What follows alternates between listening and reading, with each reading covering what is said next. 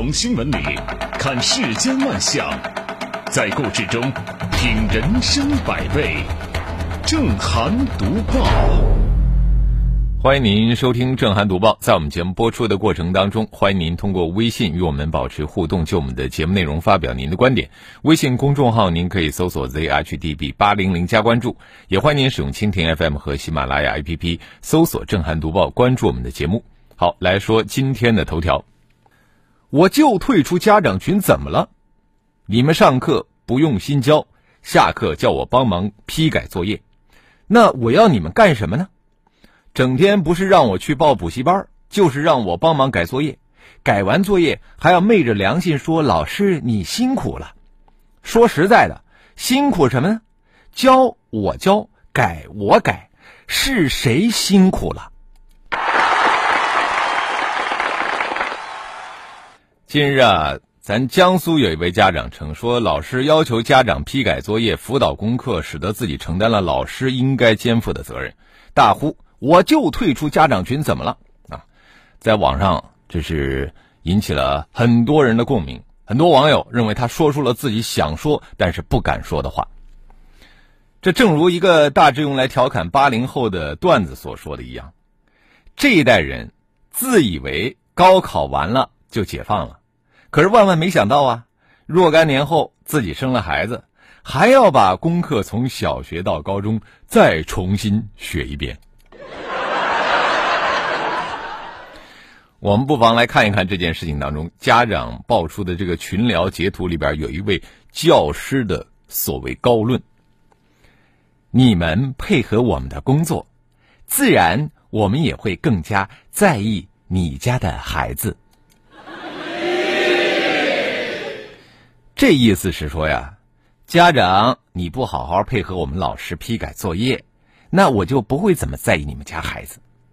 你就觉得这里边好像有一种威胁和交换的味道，是不是？啊，老师还说，没批改完的家长，以为这是老师的工作吗？就是原来真的有老师认为批改作业是咱们家长的工作。啊，老师还说了，你们金贵的时间投资在孩子身上，将来孩子更金贵。那我们换个主语，就是把你们的这个家长改换成老师，就不说金贵了吗？老师们把本该投入在学生身上的时间用到位，将来的学生才会感谢你。说白了啊，就是老师的那些话。他不就是对家长的 PUA 吗？咱们江苏这位家长也因此才发出了质问：教是我来教，改是我来改，还要昧着良心说老师你辛苦了，到底谁辛苦啊？如今的这个孩子的教育问题仿佛是一个漩涡，大量的时间和精力都被吸了进去。有能力、有余力的家长当然可以对自己的孩子学业有所上心，但是我们要知道，也有很多的家长他们其实没有批改孩子作业的能力。更有网友一语道破：没有手机和微信的时代，老师你们是怎么过来的？让家长批改作业，其倚仗的确实无外乎两无外乎两点，一个是现在通讯发达了。打一段文字发个通知啊，就可以把我们家长给安排了。第二个就是现在的一些家长比之前有了更高的学历和能力，但是家长群提供的应该是便利，而不是压力；建立的应该是高效的沟通和和谐的关系，而不是低效的纠缠和压迫的关系。事实上呢，中小学生课业负担这个外溢到家庭，早已经是尾大不掉的现象啊！就在前不久。太原市教育局出台中小学生减负工作意见，明确严禁要求家长批改作业、打扫教室卫生、点赞转发各类信息等等。而此前呢，重庆、山东等地也曾先后出台类似的规定。然而，这种从教校园到家庭的责任转移，现在是相当普遍，甚至有学校大扫除也要求家长去参加，否则就指责家长不尊重集体和老师。自我赋权、权责关系颠倒到现在这个地步，真的是让人无语。强制他人做非其职责范围内的事儿，还理直气壮；被强制的一方呢，却要唯唯诺诺，连退群的勇气都没有，这真的是非常不正常。说到底啊，谁都不容易，但是权责边界得划清，有些包袱是自己的，就别甩给别人。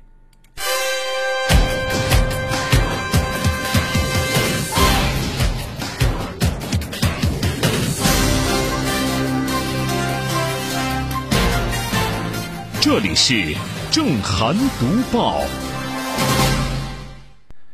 我就退出家长群，怎么了？啊，我就想，他们家的小孩以后会不会在学校被老师另眼看待啊？我不知道这位家长以后会不会后悔。反正他当时忍无可忍了，他崩溃了，他爆发了。这个成年人的崩溃啊，有的时候就在那么一瞬间。十月三十号。福建泉州某餐馆，客人太多，排号排到了七十多。有一个外卖员高声的问店家：“七十三、七十五号还有多久？”店家反问说：“你大声有什么用啊？”这个外卖员情绪失控，伸手打翻了台面上已经打包好的饭菜。那店家就拿着大漏勺砸了过去。这是一件很容易判断是非的小事儿啊！外卖员砸了饭菜。店家打了人，双方都有错。外卖员挑起了事端，但是店家的举动更加恶劣。最后呢，警方促使达成和解，店家赔偿外卖员四千元的医疗费。那如果说让你选择站谁，那就是相当不容易了。我们能够理解外卖员赶时间时候的那种抓狂，我们也能体谅那个忙碌的时候这个店家被指责时的一种暴躁，他们的处境。其实就是我们每一个打工人、尾款人的普通日常生活。成年人的世界，谁不希望气定神闲、淡定优雅呢？可是现实经常向我们发出嘲笑：你们除了容易胖，还有什么是容易的？其实说到崩溃啊，往往不是那一瞬间的事儿有多重要。它是一寸一寸的压力堆积起来的。更多的社会研究告诉我们，愤怒会激发更多的愤怒，攻击会诱发更多的攻击。曾经有一项实验是用于观察被公司解雇的员工啊，他们中有一部分呢有机会表达对前任老板的愤怒。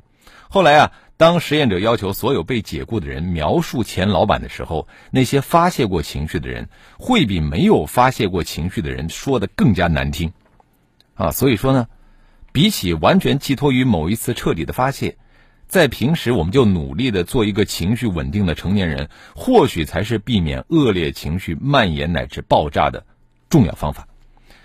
外卖员在那段视频里边有一个细节啊，不知道收你的听众朋友有没有注意过啊？就是争吵刚刚开始的时候，外卖员挨了店家一勺子，他从地上啊捡起了这个勺子，他砸向了柜台。注意啊，这个时候他没有去砸人，这个可能是当时的这个外卖员唯一能够自控的一件事儿，千万不要动手伤人，不管是因为理智告诉他。伤了人的后果有多么严重，他承担不起，亦或是内心保留了一丝对他人的善念。善念，真的可以换来善念啊！你比方说，北京的网约车司机王岩，在他的车里准备了一本留言本，到现在已经积攒了一千六百八十七条暖心的留言。从第一条“外面狂风暴雨，打开伞就变成晴天”，到想相亲的女孩留下了他的微信号。啊，这些字句的背后，同样都是风雨兼程的成年人。我们想象一下，当我们非常疲惫的倒在车后座上，看到笔记本上前一个人写着“你好”，或者是画了一个笑脸，你会不会瞬间被这个世界温柔的一面温暖到？在《自私的基因》这本书里边，有一个章节专门解释人类进化的策略。研究者发现啊。善良和宽容的好人，最终能够在博弈中胜出。啊，不知道我们是不是可以这样理解？即便是经历了太多的劫难，但是善良和宽容仍然是我们人类进化的密码。这里是正涵读报。其实吧，就是我们是最能够忍耐的一群人，是吧？好些荒谬可笑的事情每天都发生在我们的身边。但是我们视若不见，习以为常啊。呃，甚至我们有一些人啊，他们每天的工作就是去应付这些极不正常的事儿。小小一个村委会，内墙、外墙上的宣传板、宣传牌、门头牌、门牌上有上百块，层层叠叠，密密麻麻。可是为了让自家的牌子、板子挂在显眼处，有上级部门开始争夺村委会墙上的 C 位。某地的基层干部说：“哪个部门的工作都很重要，哪个我们都惹不起。为了应对这些部门的检查，只好谁来检查，我们就挂谁的牌子。”这个挂牌争 C 位真的是让人看不懂。如果说挂牌牌子的全部意义是给人看，那么抢占 C 位又是给谁看的呢？基层干部的一句“应付检查加形式主义”，其实就给说破和说透了。问题不能再清楚了。不管是有没有必要挂不挂得过来的门牌、宣传牌，还是争 C 位，那都是给领导看的。有些人为什么总是偏爱形式主义的东西呢？其实我们都知道，形式主义弄虚作假，通常都是瞒上不瞒下的，下边瞒不了啊。这里边的真台词是什么呢？就是只要领导满意就行。我们说到这个事儿啊，不管是村委会上的这个墙上负担不堪负负重，还是上级部门在这个村委会去争 C 位，其实都显示出一些部门呢并不重视群众的感受。但是事实上呢？基层民众的需求是优质的公共服务，而不是墙里墙外的那些牌子和宣传栏布局的好看。这里是正涵读报。面对官僚主义、形式主义，就我们这么批评一下，包括半月谈呢，批评一下有用吗？没用啊！其实只有问责才有用。形式主义啊，当然现在也不只是存在于说机关和职能部门啊，我们很多的大企业也是一样的。针对受到网友热议的超市人员脚踩冷冻鱼虾这个事儿，日前呢，一则抬头为福建永辉超市称已对涉事柜台产品下架、销毁并消毒的声明，再次引发了舆论关注。永辉超市涉事门店向记者证实。